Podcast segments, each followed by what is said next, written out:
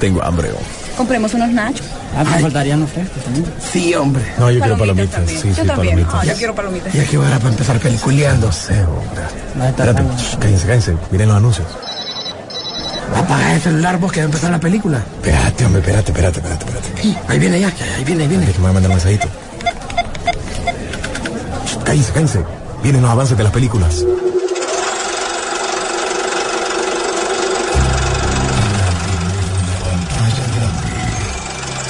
Rock and Pop Interactivo presenta.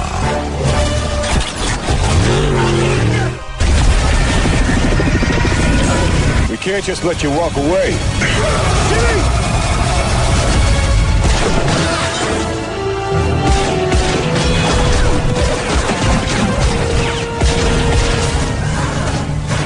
Peliculeando.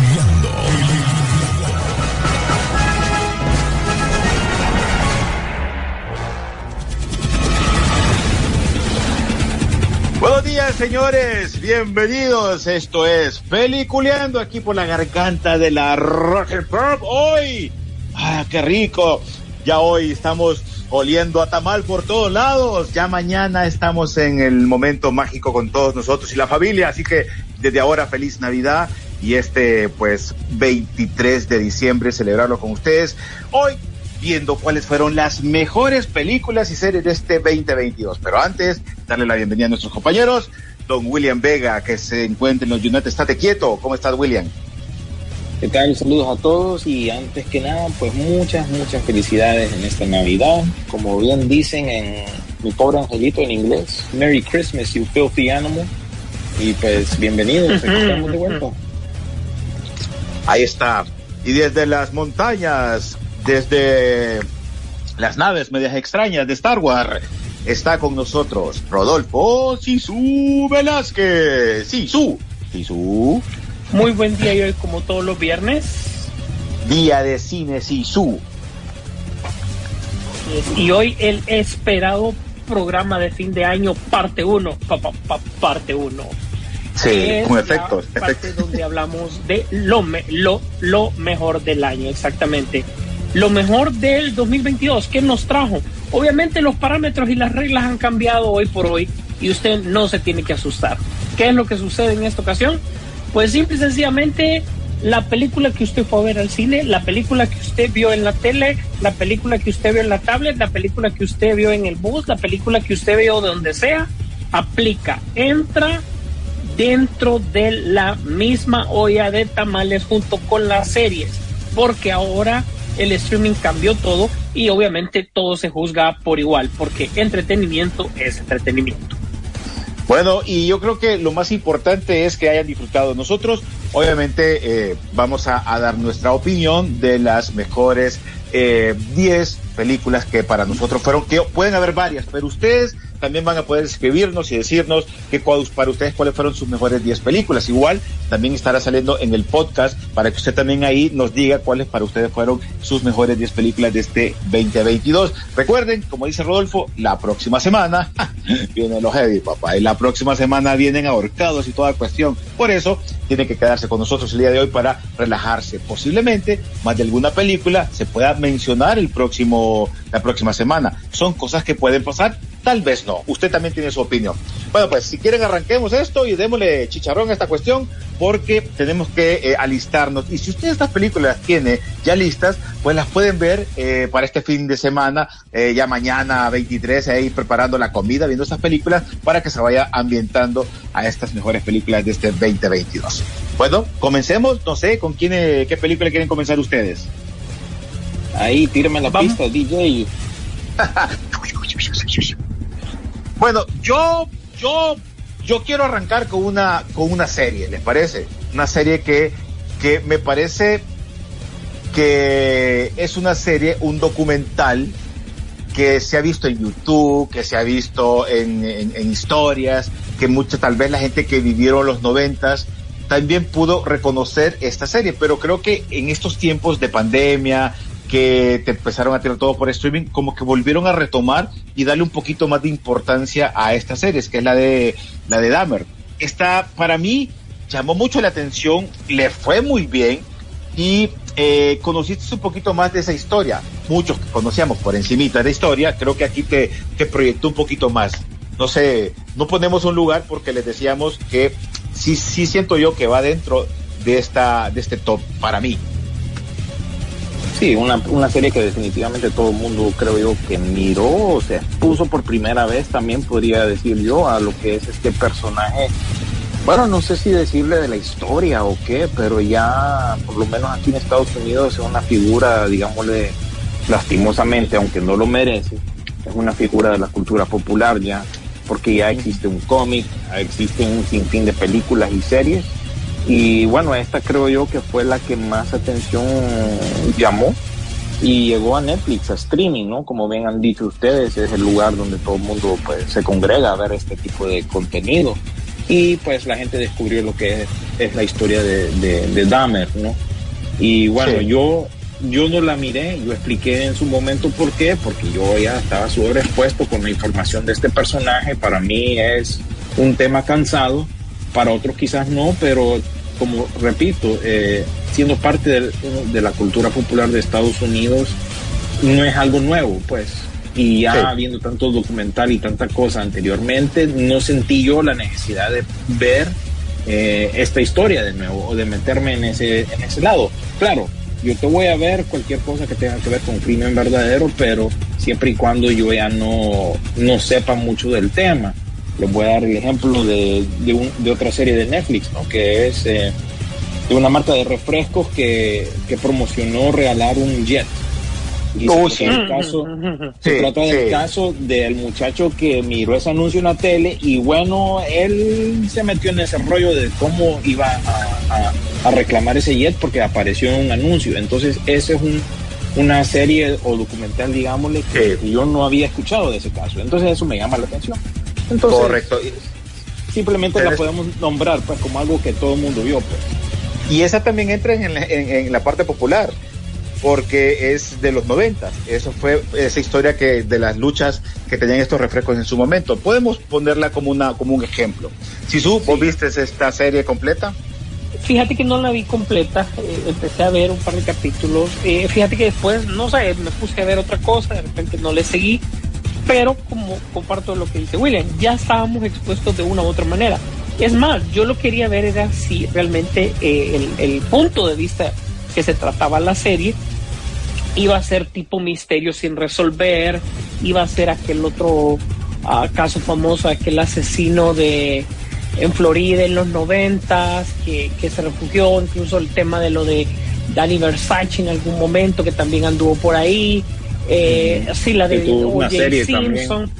Exactamente, la de O.J. Simpson. Yo lo que quería era ver era el, el, el, el, approach que le hacían, el acercamiento que le hacían a este personaje. Y es más, yo pensé, de esto se van a venir ya un montón que, que ya también, entre comillas, como dice William, penosamente merecen serie, pero al fin y al cabo es suspenso y es entretenimiento y a muchos de nosotros nos gusta esta parte, pues. Y si la historia está bien contada, eh, está bien y desde luego no tenemos que polarizarnos, o sea, no tenemos que, no nos gusta una serie de un asesino o película de un asesino que está tomada por encima, pero también no nos vamos a meter al zodíaco que tenemos que estar casi las tres horas en el cine para entender el, la trama, ¿no? Correcto, correcto. Eh, bueno, pues te toca a vos decidir una de las películas, William. Una de las películas así que, que pueda yo nombrar de mi listado. Vamos a ver. Sin entrar todavía a lo, a lo heavy, ¿verdad? Porque ya vamos a tener tiempo de hablar a de eso, de lo heavy. Yo podría incluir, eh, digámosle, no. No sé si ese es un no, como se le conoció eh, en español, le quitaron la E, ¿no? Sí. yo, yo, mire, no, perdón, no la viste esta yo no la vi, pero obviamente vamos a lo mismo, ¿no? Que eh, la, la, la, gente le dio una muy buena crítica, bueno, ustedes la vieron, eh, y, y, esa es una de las películas que tengo que ver, pero sí siento yo que eh, te quedas con esa ganas de, de, de, verla, o sea, como que te hace falta verla, te hace falta meterte en ese rollo para, para concluir con esas buenas películas que lanzaron este año. Sí, mira, yo te voy a decir algo bien esencial. Entre menos sepas de esta película, mejor Mejor, claro, totalmente de acuerdo. Espero que eh, diciéndote eso también tengas la oportunidad de entenderle, porque esta película es minuciosa, tiene bastantes temas que empiezan al principio y, terminan desarrollándose en, el curso de la película. Vas a ver bastantes referencias que se van a estar llevando al cabo desde el principio y hasta el final. Incluso vas a ver cosas que, bueno, sinceramente, René, no tienen explicación. Van a quedar ahí para que vos la interpretes como tú te parece. Y eso es lo interesante de esta película. Pues viene el director Jordan Peele, que si bien ¿qué te digo? Hace falta ese tipo de director como que nuevo, que se atreva, que haga algo diferente. Lo conocemos por Get Out, de ahí sacó aquella de... Eh, nosotros. Sí, nosotros. Candyman. Con, la novia de, de, Lupita eh, B, de, ah. de Sisul. Y, pero esa no me gustó mucho, fíjate, esa de, de Us, de nosotros, pero sí, la primera mostraba mucha promesa este tipo, porque este tipo viene de una escuela de comedia, salía en Man TV, teniendo con otro actor, ¿verdad? Con Key. Ajá. Con Key era, ¿verdad? Sí, entonces ellos dos han, hecho una carrera en la comedia y de repente este man se hace director, incluso ellos hicieron un proyecto juntos también de comedia, no me acuerdo cómo es que se llamaba esa película que... No, pero hicieron ellos dos una película también, ¿no? Que, que perseguían un gato, un gato de los robaba, tenía que ver con, con drogas, me acuerdo, no, me acuerdo. Ah, Keanu. Keanu. Keanu, esa. Keanu pues ahora el tipo se, se, se, ha vuelto un director y director de un estilo de horror, digamos. Esta película yo la categorizaría no tanto como horror, más bien un thriller, más bien algo como que te está desafiando a que vos penses. Por eso le digo yo a René que entre menos sepas de la trama, menos sepas de lo que está pasando o lo que va a pasar, más la vas a disfrutar. Quizás en la primera visualización no le entendas todo, pero no te preocupes. Ahí lo más importante lo vas a ir captando poco a poco y espero que ese viaje es que lo, que haga, lo que lo, hace valer la pena, pues. Incluso eso me animó a mí a comprar la película y volverla a ver. Y entonces la disfruté más la segunda vez porque ya entendía todas las referencias, qué es lo que estaba pasando. Y bueno, tienes que agarrarla con, con pausa pero sí, dale, su chance. Fíjate que algo, que, decía William de, que, de seguirle la, pista a Jordan Peele, por eso me llamaba la atención, porque lo mismo que acaba de decir William, pero nada más que sí me atrevería yo a decir algo más que todo para el público, que los riesgos que toma en este caso es, es que a lo que él va haciendo le va agregando como un escalón más o algo más, no, no sé si escalón o qué, pero en este caso se arriesgó con un poco de extraterrestres, cosa que podemos juzgar en el, en el, en el trailer, pues, que aunque no queda claro es lo que te da a, entender. Entonces yo creo que como decís vos, este tipo de, de, riesgos vale la pena verlo. De hecho, para mí, esta sería una de las películas más recomendadas del año, más para que la gente al salir fuera de lo que ya estamos acostumbrados.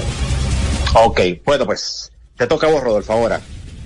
Bueno, fíjate que me voy a ir un poco bien divertido porque tenemos que hablar un poco de lo que ha pasado, los fenómenos sociales, no los podés dejar de lado. Y yo creo que el estafador de Tinder tiene, tiene su lugar en este listado. Tal vez no sea el mejor documental que hemos visto, pero realmente sí algo popular.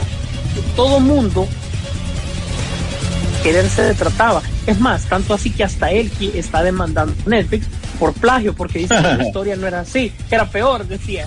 O sea, ¿te imaginas? Yo no, yo no lo hice así, dice.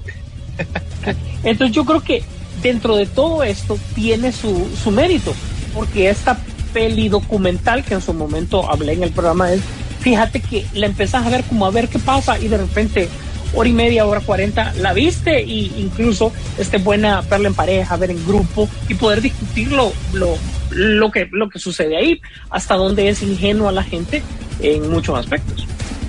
Ok, ok. Bueno, pues, em, ¿qué opinas vos? Vos sí la, te metiste en el rollo, ¿verdad, William?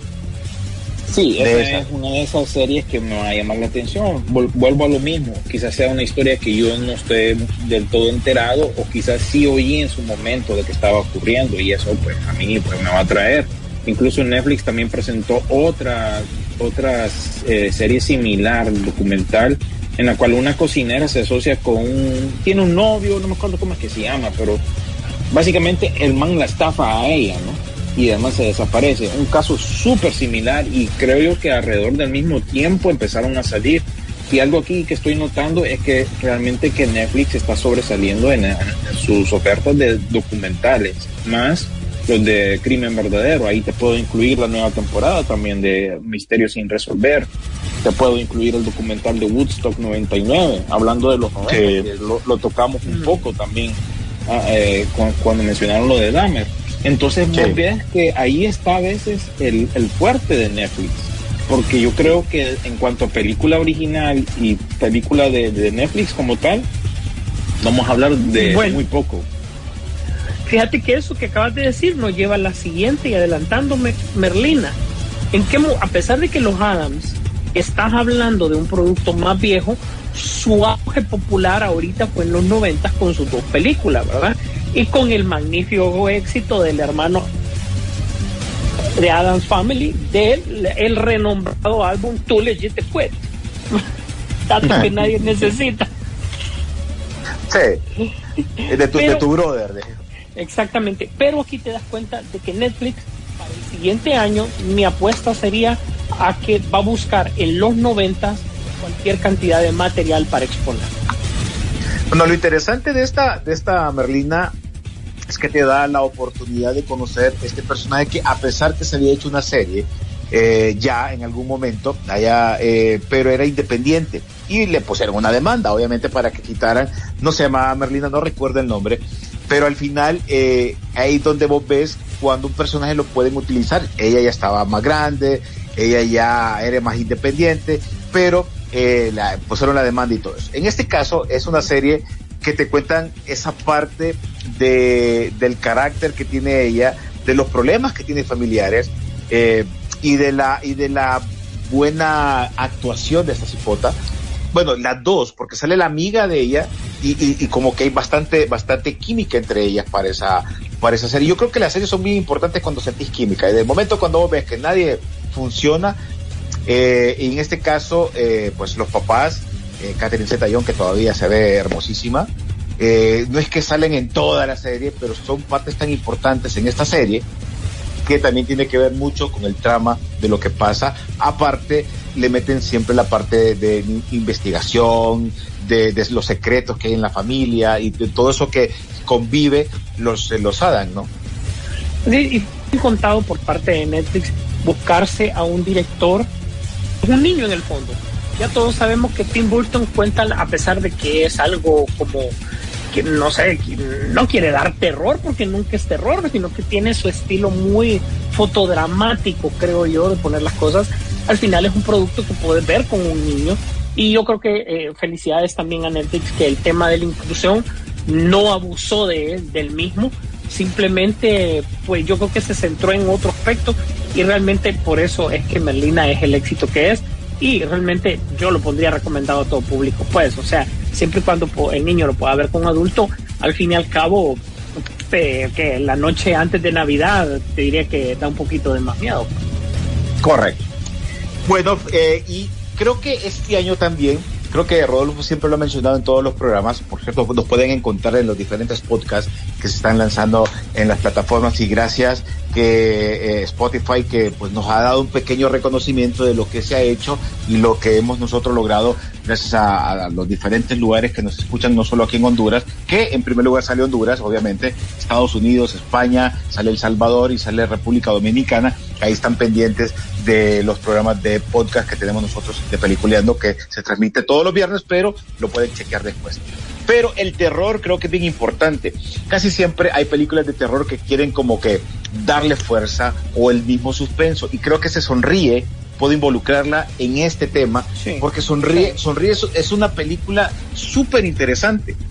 Porque al final de, de, todo esto, ustedes ven una película que sí te, te, te, te pone a pensar bastante, ¿no? Obviamente esto te, te habla de, los incidentes de una paciente, que es eh, de una doctora que se va pasando, que va pasando algo que ella va viendo y que va sucediendo y poco a poco tiene que ir viendo o, o, o, o ¿cómo te puedo decir? O, o, buscando qué es lo que está pasando.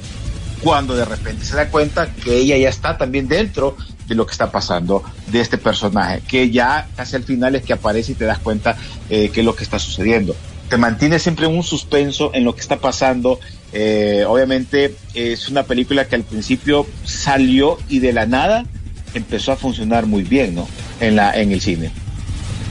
visto desde el punto de vista de la psiquiatra, eso fue lo que me llamó la atención. Yo creo que usted, yo fue el último que vi esta película, porque era como que ah, no estaba convencido. Esto es como que ah, mucho el efecto de andar ahí promocionando, sonriendo por todos lados, en los partidos, en todos lados. Dije, bueno, qué recurso más. Pero al final. Tengo que verla, dice. Hay que verla, pues, para salir de esto. Y yo que lo digo, le dije, le doy 10 minutos. Y al final la terminé viendo toda. Me pareció un par de sustitos ahí, creo que eran necesarios, pero yo creo que te metes más al, al, al, rollo de, del punto de vista de ella. Sí, claro, de la doctora, de lo que va investigando, de lo que se va dando cuenta, de lo que va sucediendo no en el momento, sino que lo que venía pasando desde un inicio hasta lo que pasaba y la forma como también tiene que eh, involucrar eh, a la gente cercana que él tiene ahí para que esta película vaya eh, dándole un poquito más de suspenso y terror en, en las salas de cine en su momento y ahora pues la pueden encontrar en las plataformas. Pero es una película también que va dentro de este top. William, te toca. Fíjate qué chistoso lo que mencionó Sisu es exactamente lo que me está pasando a mí con Sonríe. Yo sé que es una película que ha estado bien recomendada, pero estoy pasando por el mismo proceso, no, no, no la he visto y la he tenido, incluso la he puesto y dije, bueno, y de ahí me pongo a ver otra cosa o, me distraigo y entonces, ah, como que puede esperar. Pero sí tenemos que reconocer que ha sido un buen año para ese tipo de películas. Si, si bien es cierto, esa no la he visto, te puedo tirar ahí en el combo el teléfono negro, incluso la nueva película de Scream, que a mí me encantó bastante. Eh, Bárbaro, que es una película que todo el mundo creo yo que estuvo hablando en su momento. Para mí esa de Bárbaro es más bien la maligno de este año, porque alguna gente la va a considerar bien extraña, chabacanada quizás hasta cierto punto, pero hay otros como yo que lo van a tomar en serio y vamos a entender qué es lo que está tratando de, de hacer, pues este eh, este tipo de género. Y también hay que mencionar que Blumhouse creo yo que en su mayoría ha estado involucrando, eh, involucrado en la mayoría de estas producciones, algo muy interesante, pero también en, en, otras ahí no tanto. Pero bueno, vamos a ir hablando paulatinamente con respecto a eso, pero yo creo que eh, Blumhouse ha tenido un, un buen año, pues porque ya estás involucrando a muchas personas, muchos directores conocidos y bueno, hay que reconocer pues que eh, Blumhouse la verdad que está dando la cara para el, el, horror. Incluso puedes incluir ahí la de Terrifier, ¿no? Que tanto que se habló también otra de y, y lo más interesante de todas estas es que tienen bajo presupuesto y las ganancias son ahí, pues están ahí, las puedes ver, hay ganancias fijo pues para todos estos estudios que se están atreviendo pues a hacer estas películas de, de horror. Bueno, antes de irnos a la antes, perdón, antes de irnos a la pausa, eh, antes de que me contestes también quiero, necesitamos también, por lo menos buscar unas películas eh, animadas y si querés las decimos así rapidito, pero siento yo de que eh, las películas ustedes van a tener la opinión también de escribirnos por medio de la aplicación o por medio de las páginas de las redes sociales de Peliculeando, también cuáles son sus 10 películas favoritas de este 2022. Sí, fíjate, fíjate que más bien abandonando este tema, sí, ahorita yo creo que eso casualmente lo mencionaste bien, René, estamos entrando a la parte como más popular, más de niños, porque obviamente las películas animadas siempre forman parte importante, pero abandonando ya este, este género, revisando creo que nuestras listas y vamos a media tabla, oíme, es la, el primer año que el cine de suspenso, pleca, terror opacó. Creo que es el primer año que vemos esto. Se vaticinó, se dijo, tal vez la popularidad de los superhéroes no ha bajado. Ojo, no estoy diciendo eso, sino que realmente estas producciones resultaron hasta cierto punto, y me atrevo a decir esta palabra, entre comillas, un poco mejores que lo que nos estaban ofreciendo la parte de superhéroes. Pues, entonces no sé qué opinan ustedes al respecto, ya para culminar este, esta parte. Sí, no, yo creo, que, Y, comparto con vos eso. Yo creo que el terror suspenso, creo que es que creo que también cuando estás en casa, eh, algunas veces te hacen falta ese tipo de películas. Y como le han puesto, porque han salido varias, han salido un montón. No solo son estas, pero creo que estas fueron las que le dieron ese valor agregado al cine o al streaming, estas películas de terror. Pero bueno. Y, eh, no, y no, sacaste un peso grande como decir el conjuro o algo así, pues solo como funcionando. Pero también hubo malas que desde luego las vamos a dar para el cielo. Correcto. Bueno, tenemos que ir a la pausa rapidito. Eh, cuando regresemos vamos a dar ya las, para nosotros, cinco mejores películas eh, que fueron de este 2022 y obviamente la número uno que tal vez coincidimos o tal vez no, pero usted también tiene que estar pendiente de nosotros. Vamos a la pausa, señores. Ya regresamos. Estás en Peliculeando en este eh, cierre de año hablando de las mejores películas de este 2022. ¿Cuáles son las suyas? Así que escríbanos para que también nosotros podamos tener su opinión, así como la de nosotros.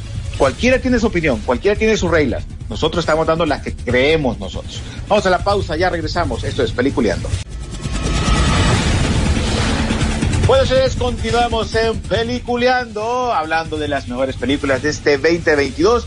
Si usted tiene su lista, escríbanos, díganos cuál usted fue la mejor o cuál cree que es la número uno. Número uno, número uno, número uno. Usted también tiene la oportunidad de decirlo porque usted también tiene derecho de escoger su película favorita.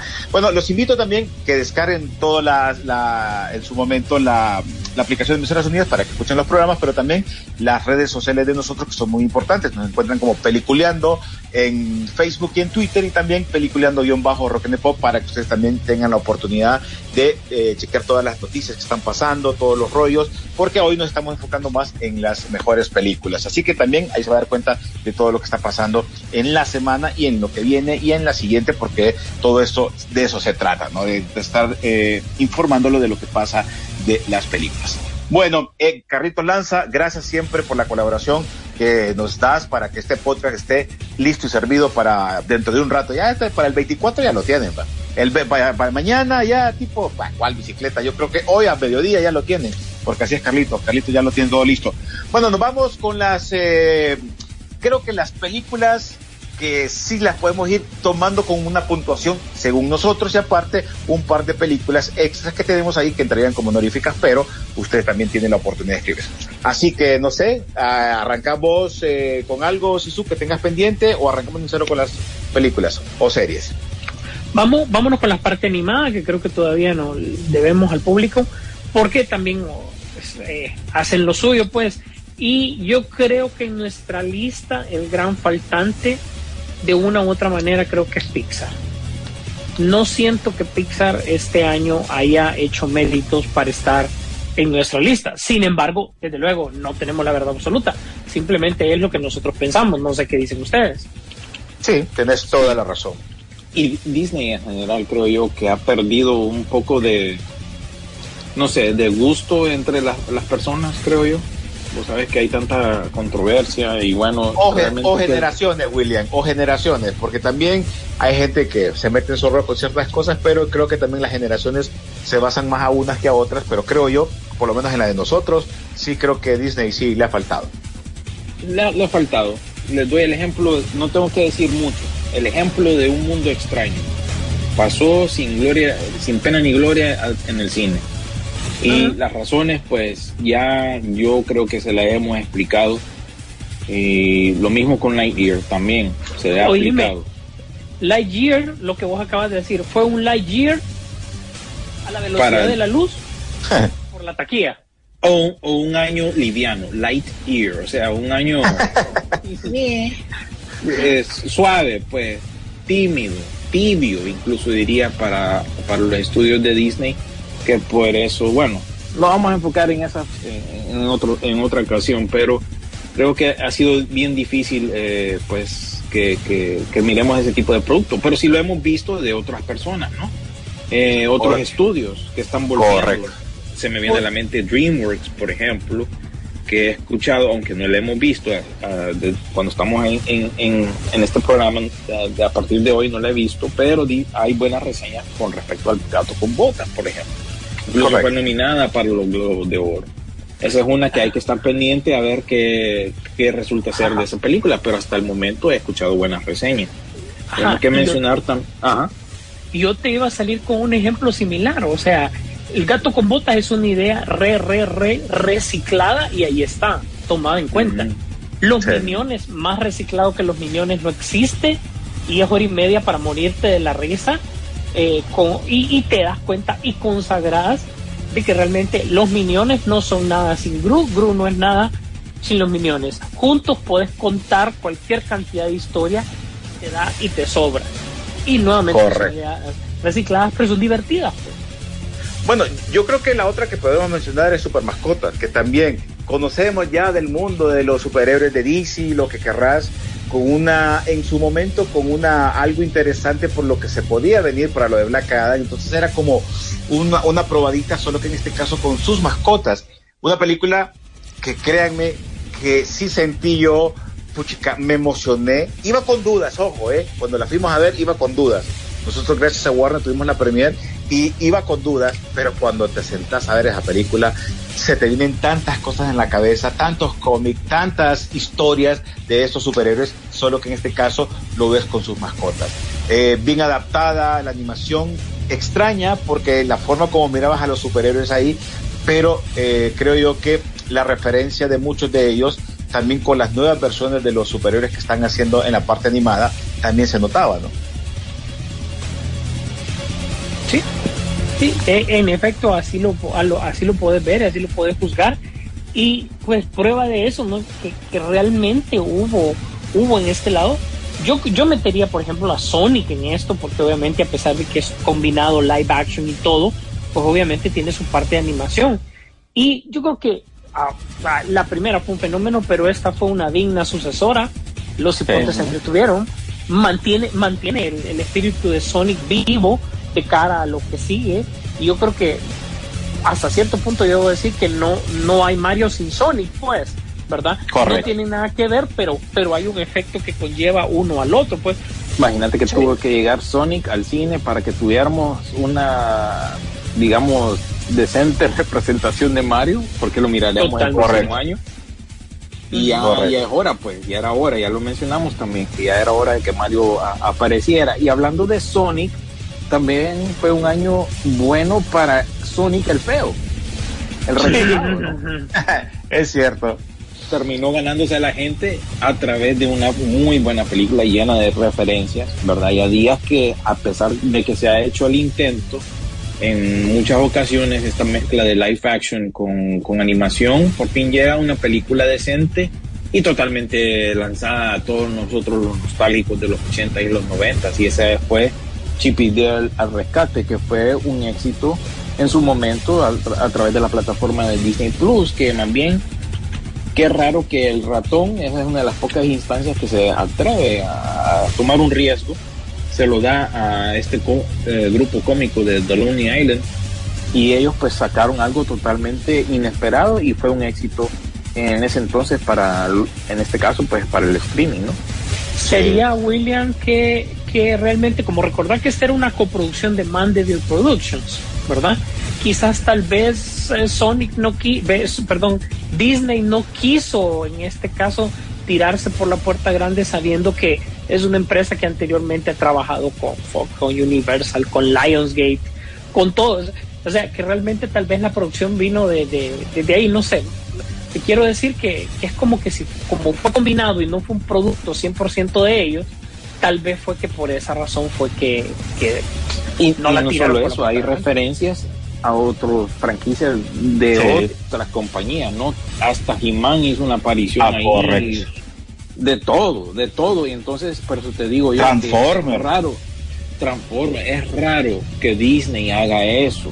Es raro, ¿verdad? Y por eso eh, se recuerda tanto a, la película de Roger Rabbit, ¿no? Porque en aquel entonces tenés a Warner y a DC juntos en una sola película. Y el pájaro loco, tirarlo ahí, Betty, Betty Boop y otras cosas que nunca nos imaginaríamos ver. Y esto creo yo que ha sido lo más cercano, porque estás involucrando a, varias, em, varios estudios, pues. Y bueno, Disney yo creo que menospreció esta onda pero le resultó más bien ser un, un, éxito, contraparte a lo otro que habíamos mencionado anteriormente. Solo para que se den cuenta que realmente esta productora Mandeville es, ha trabajado pues en otras cosas como referencia tenemos Wonder en el, en el 2017, La Bella y la Bestia, toda la, la saga insurrente, divergente, alienante, deshumanizante, todas las películas de los Muppets, eh, aquella serie famosa de Monk, todas esas que son coproductoras que también tienen su lugar ahora. Yo creo que estos proyectos le permiten tener una exposición más grande. Sí, y yo creo que para cerrar, yo voy a cerrar con esta que me ando con un dolor entre, entre que ahora siento odio, pero me alegra haberla visto, que fue Peacemaker. Así como serie, creo que lo que está pasando con DC, eso me tiene como que desenfocado actualmente, porque ya no siento yo que puede servir tanto para lo que venga en el futuro. Pero en su momento fue, eh, te dio una muy buena, una, eh, a mí me gustó, pero lastimosamente se quedó hasta ahí. René, yo creo que este es el mejor trabajo, no, el mejor trabajo por el a James Bond a partir de que llaman un underdog, de un personaje que no esperas absolutamente nada. De hecho, cuando terminamos de ver el Escuadrón Suicida, decimos, ¿de qué material vas a sacar Peacemaker? O sea, los demás personajes, te juro que hasta la hasta la sanguijuela, que como no era la la la, la Sí, el, el, animalejo que quedó, de Whistle, que quedó vivo, tenía un poco más que ofrecer. Y sin embargo, vos te das cuenta con el desarrollo del personaje que hicieron, que realmente John Cena sí tenía una historia detrás de esto, que no era un semejante hijo de, de puro gusto. realmente para personificar al papá pones un actor al cual vos le crees ¿verdad? Porque también es un ícono de los noventas, el mismísimo Terminator, y vos te das cuenta que, que realmente sí había una historia detrás de esto y de paso divertida y que hasta te dio chance de poner a la extinta Liga de la Justicia como un cameo especial. No, y fíjate que fuera de todo eso, algo que llama mucho la atención, cómo saben manejar también la inclusión. Ahí donde ustedes tienen que uh, notar que es la mejor forma como manejar una inclusión sin sin, que te lo, obligar a algo. Forzado, ¿verdad? Y que te lo forzado. restrieguen en la cara, Correcto. Ahí que te lo restrieguen cada cinco minutos, es correcto. Entonces prueba. Pero bueno, arranquemos, Sisu. Hoy sí, vámonos con las eh, últimas películas. Creo que estas serían las cinco películas que en este momento creemos nosotros que son las mejores de este 2022. Te propongo algo antes. Ajá. Rápido y sencillo cada uno con su mención honorífica. René, William y yo. Vamos, René. Ok, eh, Pinocho. Pinocho es una, una, película que acaba de salir y que creo yo que Guillermo del Toro supo manejar y enseñó cómo se puede hacer una película, un remake, algo diferente y que guste y que le dé ese toque y que vuelva a haber revivido esa, ese tipo de, de, cine que era como lo, como lo maneja con esta película de Pinocho. Me gustó mucho y el tema que le da, la idea que le da, los personajes que mete, que no tiene nada que ver con la light action que hizo eh, Disney, que para mí la embarró cambiando y volvemos a la parte de inclusiones. Aquí sabe hacerlo y además usa los personajes que a él le gusta la forma como él ve a los personajes lo utiliza muy bien, ya implementándolo como las hadas, implementándolo como el mismo Pinocho, y ya implementándolo también hasta con la misma ballena. Lo, lo sabe hacer de la mejor manera. Lo que le gusta a él y te lo presenta como un Pinocho también interesante, que te toca el corazón y llegas a un final con un final súper interesante que te hace hasta que se te, se te salgan las lágrimas. Don William. Bueno, aquí podríamos mencionar varias, creo yo. Si me das a escoger una, pues es difícil. Pero yo te mencionaría, iba a mencionar una, pero yo creo que esa no todo el mundo la ha visto. Ah, una que sí yo creo que todo el mundo se dio cuenta fue Everywhere, Everything Everywhere All at Once. todo en todas partes al mismo tiempo. exactamente. El multiverso hecho correcto, ¿verdad? como la babosada del otro multiverso que vimos. Aplauso para ese hombre. Eh, eh, unos meses anterior a esta vimos otra papada que tenía que ver con el multiverso que prometía y aunque prometía y sigue prometiendo. sigue prometiendo hizo su buena lana como dirían los mexicanos en, la taquilla pero la final si nos quedamos con una película de multiverso tenemos que quedarnos con esta porque por lo menos se atrevió, te ofreció cosas diferentes, eh, en parte chabacanada, en partes Chabacanada al estilo como que les, les, podría dar el ejemplo de aquella película de Steven Chow, como que llamaba, ay, pues, no sé por se me escapa el nombre, pero era de, de Kung Fu, ¿cómo que llamaba? Ay, no, no, no puede ser que se me haya olvidado. Confusión. Ah, la de, ¿cuál, cuál, cuál mencionaste? Confusión. Confusión, no, confusión. Que está en Steven Chow. Steven Chow, seguros. Sí. Sí. Así se, bueno, así se le, le, pusieron en español. ¿Es el que peleaba con la vaca? No, esa no. Es que esa es, esa es burrada, pero burrada y se ha convertido en un clásico de culto. Yo menciono la otra, de Steven Chow, el que hizo también otra película de, de, de Shaolin Soccer, se llamaba otra que él hizo, de unos futbolistas monjes. De ahí sacó uh -huh, esta, sí. que era de, de pelea. Ay, no sé por qué se me olvida, pero yo estoy seguro que alguien ahorita la está poniendo en los comentarios y nos está diciendo cuál es. Pero tiene elementos similares a ese y como les digo, cae, puede caer en lo ridículo, pero también detrás de todo eso hay un significado, hay un corazón, hay una explicación y hay un, una transformación de un personaje y que qué bueno que por fin se le está dando el reconocimiento también a Michelle Yeoh, que es alguien que lo ha hecho sí. todo, ¿verdad? Incluso fue chica Bon en su momento. Sí. Y que la gente sí. se esté dando cuenta de ella hasta ahora, puchica, digo yo. Entonces no, no, no han visto cine, porque sí. desde sus películas de Hong Kong para acá no les extrañe pues el éxito que ha tenido a través de los años. Y esta película realmente es interesante también en ese aspecto, que no fuerza tampoco la idea de que la, la, la personaje principal es una mujer. Así que es extraña por ratos, media chabacanada por ratos también, pero detrás de todo eso te está presentando algo, algo diferente y original, ¿verdad? Sí, sí, su, te toca. Así, bueno, no sé, antes de eso comparto al 100% lo que dice de, de, de, de esta película, eh, de todo en todas partes al mismo tiempo, no quiero dejar de, mencionarlo, sí, porque también le metieron dinero, Jamie Lee Curtis aparece ahí también incluso, eh, eh, vale la pena que vayan a verla, no, no vamos a meter más, más a vayan a verla. Yo tengo que ser el villano del día y digo yo villano porque tenemos que ponerlo en lo que nos ha puesto en el mapa también de una u otra manera y voy a mencionar las dos de superhéroes. Yo creo que recogiendo de todo, de todo, de todo lo que hay, tenemos que rescatar al menos dos. Y ojo que entran como mención honorífica, ni siquiera en el top como, como tal, pues, ¿verdad? Porque hay cosas mejores. Pero yo creo que incluso hasta a, al mismo nivel pudiesen estar Batman y Black Adam, que fueron lo que en superhéroes yo creo que rescataron todo. Eh, Batman en lo particular, porque al fin y al cabo eh, necesitabas una renovación de, de la franquicia, pues sí, una historia contada diferente, sí.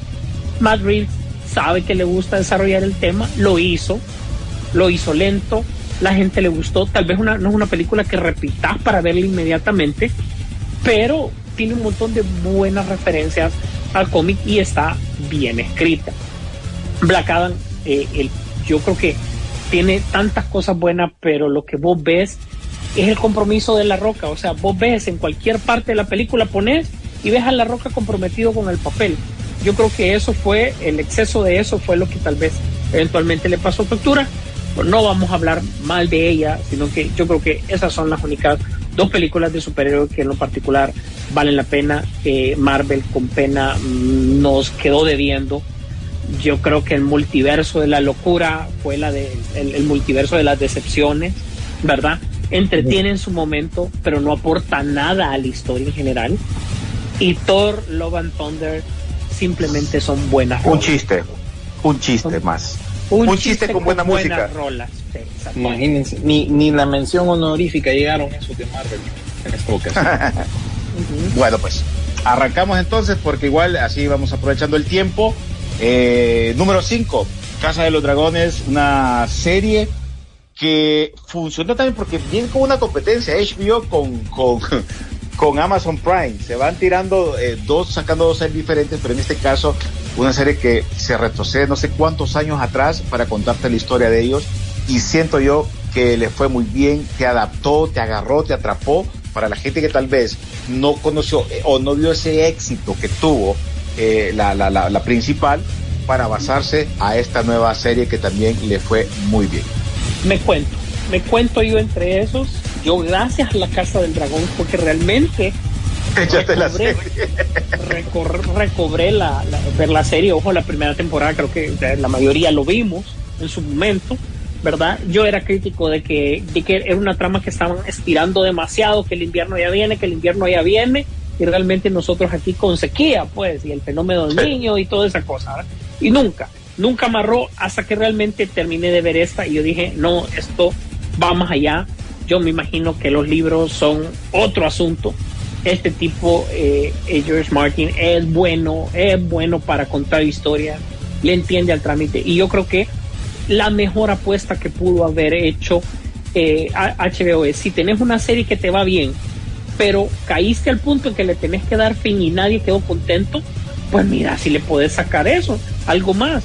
Si no, andate a la gente de Walking Dead, que ya también estos manes sí ya perdieron el. O sea, solo Yeah, falta yeah. Walking Dead Tegucigalpa, ¿verdad? Es igual- Como Espino. Ajá, Walking Dead Virginia Gardens y Walking Dead La Leona. Eso es lo que falta. Hemos. Sí. Estado en todo. Sí. Bueno, pues, eh, no sé, número cuatro, William. Número 4, pues, pues fíjate, antes de que entremos ahí rapidito, yo diría que el catálogo de HBO ahí, excelente, ahí, tirarlo en el combo ahí, Succession eh, y cómo se llama, The White Lotus, también como menciones honoríficas en cuanto a series. Y en cuanto a, a la número 4, ya vamos entrando Ah, y, que euforia, decirlo, hombre. Ay, qué, qué, esa sí no la veo. Ay, esa es para, Ay, hombre, esa es para. Gen Z, como dicen, para generación Z. El o- es uno el que le otro fascina, año- Ajá. año hago que William acepte que le guste euforia. No, y mira que se viene otra del mismo creador con la hija de Johnny Depp y The Weeknd, el, el cantante, ¿no? Que es toda sexosa y así, bueno, ya. El cachimbeado de tipo, ok. Ujú, cachondeado. Bueno, bueno, entramos a películas. El número 4 vendría siendo para nosotros haciendo comparaciones eh, Prey, que viene siendo la secuela, precuela de la saga de Depredador. Sorpresivamente, pues, en primer lugar, sorpresivamente que Disney se, se apunte a, hagamos una nueva. Eh, empezando por ahí. Y no solo eso, que la lanzan a través de streaming, a través de Hulu, en Estados Unidos, a través de Star Plus. Y fue un éxito. Y después ahí el ratón, puchica, oh, hubiera sacado esta papada en cine para por lo menos sacarle algo.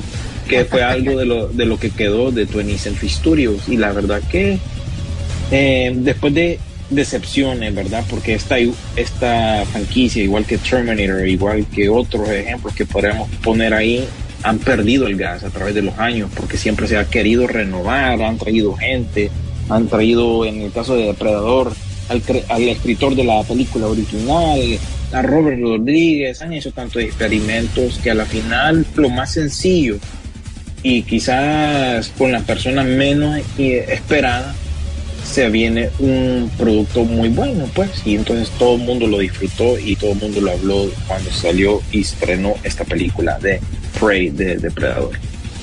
Bueno, pues eh, nada más les digo que nos sigan eh, chequeando, escríbanos por medio de la aplicación de Emisoras Unidas, también por las redes sociales de la radio, para que usted también eh, dé su opinión cuáles son sus mejores películas, además cuál es su película número número uno. Así que nada más les puedo decir que ya se vienen las otras y así nos empezamos a acomodar porque también ya estamos llegando a la número uno, número uno, número uno. Bueno, pues ahora llegamos a la tercera posición según nosotros según nosotros. Ustedes tienen su propia opinión, así que escríbanos en las redes sociales o aquí en la aplicación para ver cuáles son sus 10 mejores películas de este año. Además, cuál es la número uno para ustedes. Así que también todo esto, si ustedes escuchan el programa el día de hoy, van a tener la oportunidad de escuchar también por medio del Facebook, cuando el podcast que gracias a Carlitos Lanza nos apoya, eh, lo, lo pueden escuchar y ya después en las diferentes plataformas como Spotify, que también tenemos una alta eh, de seguidores por ahí. Bueno, Sisu, te toca la número 3. Así es. Y bueno, pues las biopics no podían quedar de lado. Realmente vale la pena mencionar que esta película no es nada sin la actuación de un tipo que salió. Obviamente, Tom Hanks se lleva la película. Pero yo creo que este actor, que mucha gente, Austin Butler, no había escuchado de él, había salido en series como Hannah Montana, como Drake and Josh, o sea, como iCarly. O sea, te estoy hablando de eso, pues. Yo creo que el CSI Miami era lo más, CSI Nueva York. bueno, salió en Arrow, tres episodios, pues, o sea, créeme que mucha gente ni sabía de él.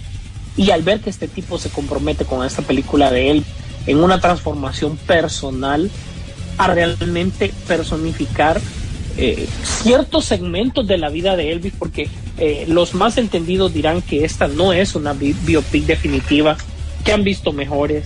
Obviamente él eh, se salta un montón de episodios importantes de su vida, Hawái, etcétera, etcétera. Sin embargo, yo creo que es una película que como es contada desde el punto de vista de su manager, que, que es Tom Hanks, eh, pues en primer lugar creo que la nominación de mejor actor es de Tom Hanks. Dar el mérito a, a, Butler y creo que al, es una película que la vi en el cine y la volví a ver en HBO cuando volvió a salir, cuando salió de hecho para streaming, porque sí realmente quería como llenarme de esos detalles. Tal vez lo único es que la película tuvo que, tuvo que poner un poquito de temas más modernos para que esto casara un poco más y llegara al público, ¿verdad? Pero sin embargo sí siento que es una película, una biopic, si no es dramática, no pega. Y esta creo que cumple a plenitud logrando estar para mí, creo, y para nosotros en una muy merecida tercera posición. Y te podría agregar que, aparte de lo que ustedes están mencionando, a mí lo que me llamó la atención de esta película es que es súper estilizada.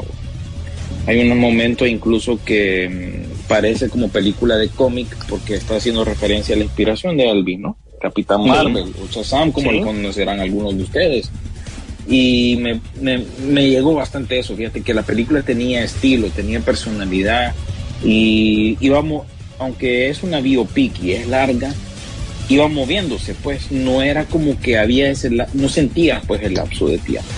Y eso a mí me gustó. Otra cosa que yo podría mencionar con respecto a esta película es que eh, eh, sobresale en comparación con, las otras biopics que han estado saliendo este año. Tenés la, de Whitney Houston que estrena este fin, este fin de semana precisamente aquí en Estados Unidos, que se mira blanda, no ha tenido buena recepción. Incluso la de Marilyn Monroe, que bueno, en su momento ya hablaremos, volveremos a hablar de esa película. Ustedes ya saben cómo me siento con respecto a esa película. Y en cuanto a, a películas de biopics, creo yo que esta es la, la mejor que salió este año. Y, sin quitarle mérito a, Mark Anthony Luhrmann, mejor conocido como Buff Luhrmann, que es el director que yo tenía mis reservas, porque te voy a ser honesto, o sea, ¿qué te dice Romeo y Julieta, Mulan Rouge, Australia, The Great, the, Great Gatsby, es de, sacada del, del libro, ¿no? Ajá, que realmente esto pintaba para un musical. ¿Y es que acaso una biopic no es un musical también? yo creo que la dirección no hay que quitarle mérito a ustedes. El tipo sí supo poner y meter las canciones idóneas que contaran la historia en el momento. Con un buen cierre, ¿eh? Un buen cierre. Uy, buen cierre. Bueno, nosotros nos vamos a la posición número dos porque al final creo que vamos a, vamos a, compartir muchas cosas, pero creo que aquí entramos a la etapa de, de retomar otra vez el deporte, uno de los deportes más importantes en Estados Unidos, que es el básquetbol. Y no solo eso, sino que también otra etapa de este comediante que lo ha hecho obviamente más conocido por sus comedias, que es Adam Sandler. Y estamos hablando de la película que presentó Netflix que se llamaba La Garra. Una película que llama mucho la atención porque este es un drama que te puede cumplir el propósito de poder mostrar el, el cómo el más allá de tanta plata que se puede manejar en este tipo de industria deportiva, y en este caso obviamente estamos hablando del, del básquetbol, pues eh, y en medio siempre estará este tipo de personas, ya sea en el básquetbol, en el fútbol americano, hasta en el fútbol, siempre vas a encontrar esa persona que anda buscando esos cazatalentos. Y no sé ustedes, pero fue una película que sí me llamó mucho la atención desde que yo miré el tráiler, porque de alguna bromita saca, porque yo creo que no se va a quedar así sin decir un chistecín ahí, pero eh, la película realmente se basa más en la historia que te presenta este buscando a ese jugador de básquetbol, a esa persona que lo encontró en la calle, como muchos han pasado, ¿no? Eh, en el caso del deporte, muchos, muchos deportistas los encuentran en la calle y se les da su oportunidad y lo aprovechan porque tienen ese talento nato, que en este caso lo hacía el jugador, eh, creo que se llama Juancho, si no me equivoco, que es, es un basquetbolista profesional. Juancho de Correcto. Así es. Y vos mencionaste un elemento súper importante que es el, el, el cast, que en este caso, pues obviamente Adam Sandler al ser una parte creativa de, de esta película, ¿verdad? Eh, escogió, tenés a Robert Duvall ahí, uno de los actores de la vieja escuela que lo pones en acción, comedia, drama, eh, anima, lo que querrás poner y es peso todavía en la industria. Y también Sí. sale como el hijo de él, Ben Foster, y Ben Foster es una- eh, un tipo que va creciendo, tiene buenos actores, tiene todo lo que necesitas y sobre todo fíjate que no necesitas hacer una historia tan extensa, que eso me llamó la atención. Para un drama es una, una película ligera Ese Robert Duvall es el que salía en Impacto Profundo, ¿verdad? y, en 60 segundos también. En 60 segundos también. Cisco, Sí. el hermano Cisco. Sí. Hablando que el papel secundario está protagonizado por un tipo por el cual podemos hablar sin problema, cinco minutos, que te está diciendo garra. Que realmente es una película que merece estar en esa segunda posición. No sé, yo creo que eh, al fin y al cabo nosotros podemos hablar lo que sea, pero ustedes son los que dicen, ustedes, quienes nos escuchan, eh, tienen el criterio para verla. Nosotros simplemente hablamos aquí de lo que nos gusta y eventualmente de lo que no nos va a gustar, pero Sí. realmente al final quien decide es usted. Y hay que dar gracias que vivimos en esta era dentro de todo. Sé que hay un montón de producto malo, pero recuerden que para saborear algo bueno tenemos que probar algo malo. Eso lo vamos a dejar para la otra semana. Para finalizar, porque no mencionamos realmente básquetbol. Acá hay muchos personajes del, del mundo de básquetbol y si sabes quiénes son, vas a disfrutar un poco más lo que es la película. Y el último dato curioso que les tengo es que está producida por LeBron James, ¿verdad? Dedícate a producir mejor, man. No, no, no hubiera salido jugué en ya. Nah, sí, sí, Sí. mejor dedícate a producir. La hubiera producido nada más. Exacto. ¿Cómo se llama la productora de él? De- Spring, Spring, Spring Hill Hill, Company. Spring Hill. Company, exactamente. Bueno, pues. Ahora sí, señores, nos vamos a la número uno. Yo creo que aquí, creo que los tres, por lo menos nosotros tres, vamos a concordar, no solo por lo que ha hecho en taquilla, no solo porque es algo de la nostalgia, algo que usted lo tenía que ver sí o sí, ganadora de... Tenía que verla en el cine, René. Sí, Uno un de, los, uno de los discos más vendidos del año. De los discos, La mejor correcto. transferencia en 4K. O sea, ¿qué más? ¿Qué, puede- qué- qué pueden pedir? Estamos hablando, Rodolfo Sisu Velázquez de... el actor comercial más grande de todos los tiempos, duela quien le duela, insistió en decir que su película era para cine, no era negociable. Llevó a Paramount al, al extremo, Paramount con un servicio insípido que necesitaba un gancho para que la gente se fuera hacia él y aún así Tom Cruise tuvo el, el sartén por el mango y nos trajo una joya de la cual teníamos expectativa, pero a la vez tanto miedo, porque sabíamos que sus directores originales no estaban y llenar eso. Era una película lo que llamaríamos out of time, fuera de tiempo, o sea, con una idea que no cabía. Y sin embargo, Top Gun Maverick se convirtió en peliculón del año y ostenta el sello de peliculeando, como te dijera, por consenso. Yo creo que nosotros ni siquiera lo discutimos. Es más, cuando hablamos de la mejor película, ni siquiera la mencionábamos porque en el fondo creo que los tres sabíamos de qué película estábamos hablando.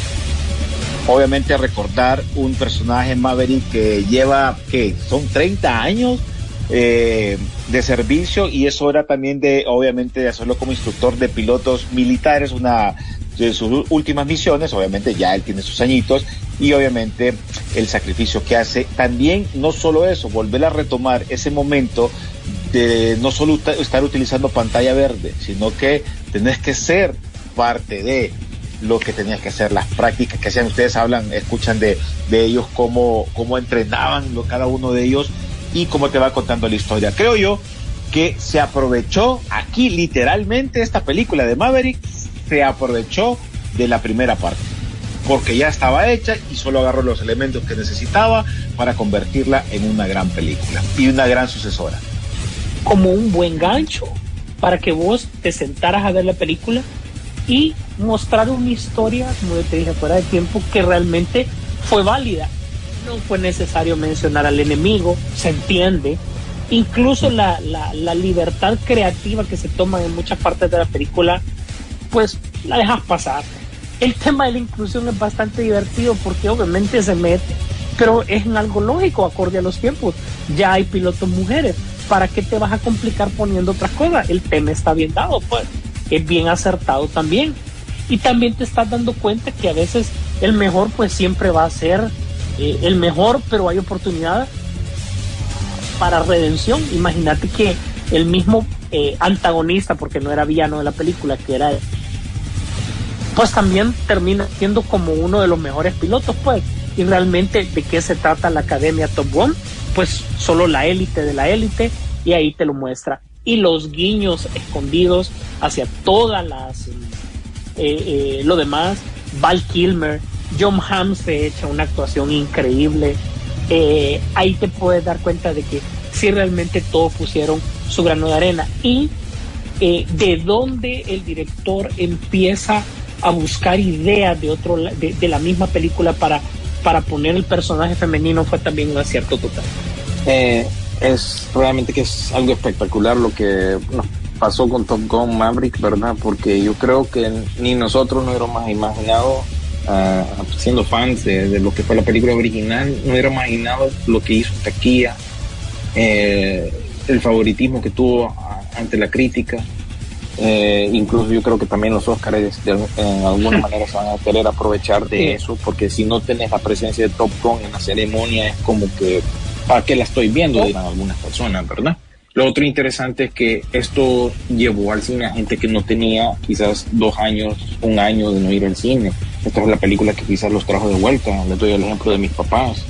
Una película que puedes ver más de una vez. Eh, siempre tenías una excusa para verla y no podemos obviar pues todos lo, lo, los efectos, cómo se grabó, cómo se hizo y el feeling que le pusieron y el compromiso que tenían de sacar esto en el cine. Y también esta es una de las pocas películas que cumple con los cuatro cuadrantes, que eso significa el primer cuadrante, eh, lo, los hombres bajo de 25 años y de arriba de 25 años, los otros dos cuadrantes restantes serían las mujeres, o sea, mayores de 25 y menores de 25 que les va a llamar la atención la película. Y eso es bien difícil más hoy en día con el streaming.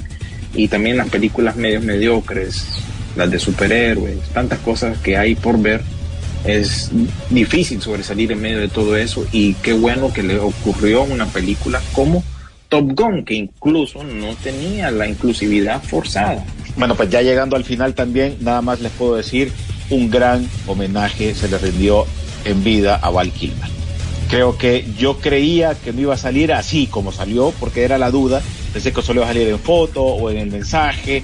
Cuando él aparece en la, en la película, eh, fue algo impresionante por su carrera y todo lo que ha hecho. Así que en el caso también de Jennifer Corner, que se le hermosísima aparece, se le critica mucho que no fue tan importante, pero sí lo logró ser al final. Tenía que ser la parte amorosa que dejó Tom Cruise en su momento, ya que la actriz anterior, que era, ¿cómo se llama? Kelly Magili, pues así creo que se llamaba, la, no podía salir porque ya, ya se notaba ya pues doña, que era correcto, sí, sí, entonces ya no podía ser parte, sí, ya no podía ser parte Pero de por lo menos le pusieron a alguien apropiado a la edad de Tom Cruise. Sí, pues. Bueno, señores, tenemos que ya despedirnos y dar las últimas palabras porque igual tenemos que seguir. Ya venimos con el programa, también continuar el programa especial de Navidad hasta las 12.30 estaremos con Vicky Pin, así que para que sigan escuchando La Garganta. ¿Algo más que te haga falta, William? Bueno, cabe mencionar que estas películas eh, nos estamos basando en las que sí logramos ver. Quizás algunos de ustedes dirán, bueno, ¿y, y qué pasó con aquella, con la otra? Miren, algunas, algunas como por ejemplo las que están nominadas para los Oscar o que van a ser nominadas para los Globos de Oro también. Esas eventualmente las vamos viendo. Y yo, a mí, por lo general, es al principio del próximo año. Entonces, quizás no están entrando en esta categoría. O otras que también han tenido buenas reseñas, que se estrenan muy pronto, como la secuela de Entre Navajas y Cuchillos, creo yo, que le pusieron allá en, en Latinoamérica, uh -huh. Knives Out. Sí. Ha tenido buenas, buenas reseñas y esa no, no, ha salido en el momento que estamos en, en, en, este programa. Entonces sí van a ver esas excepciones. Y bueno, en algún momento vamos a tener que retomar eh, la discusión de nuevo. Y por eso quizás no estén. Y el bueno, sastre de la, el, sastre, el sastre de la mafia película. Ahí está Sí, mencionado. Entonces, esas, esas así como de anzuelo de Oscar, quizás no logramos verla aquí. Entonces, em, eso, que hay que estar pendiente todavía, la discusión todavía está abierta y bueno, este es también una excusa para volver hacia atrás y tratar de actualizarse lo más que pueda porque eh, muchas de estas películas, como les digo, están saliendo ya en streaming, se está dando la oportunidad de, salir y bueno, el año todavía no, no ha terminado del todo, pero sí eh, les va a dar chance de ver algunas otras que no se les ha- que se les han escapado. Así que eh, de mi parte creo que eso es todo y bueno, vamos hasta lo, la siguiente, ¿no? Que ya vamos a tocar otro tema muy diferente y yo creo que eh, ahí sí vamos a tener también siempre bastante de qué hablar. Bueno, nada más yo les puedo decir eh, feliz Navidad, que la pasen súper bien. Gracias por habernos acompañado durante todo este año. William, Sisu y a cada uno de los oyentes que nos escuchan en cualquier parte del mundo, eh, que son fieles oyentes a Peliculeando. No somos los, como dice Rodolfo, los que decimos la verdad en el cine. Solo somos alguien que nos gusta hablar de películas y algunas veces pegamos, otras veces también pegamos. Sisu. Así es, eh, sin hacer tan largo esto, como dice feliz Navidad. Nos vemos el siguiente programa, no se preocupe, el siguiente programa viene cargado de veneno, nadie va a censurar a nadie, nadie va a defender a nadie, a cada quien es lo que no nos pareció y crea, recuerde que esto es entretenimiento al fin y al cabo, pues usted también va a tener oportunidad y participe en decir, bueno, cuál es su listado de las peores del año también, así como las mejores. Al fin y al cabo, hemos tenido un excelente año divirtiéndonos y recuerde, pues en esta época navideña, manténgase firme, serio con su familia. Duro de matar es una película navideña, eso no se discute, no se no se discute para nada, así que va a tener la oportunidad de verla. Gracias a todos, gracias por estar pendientes. Feliz Navidad.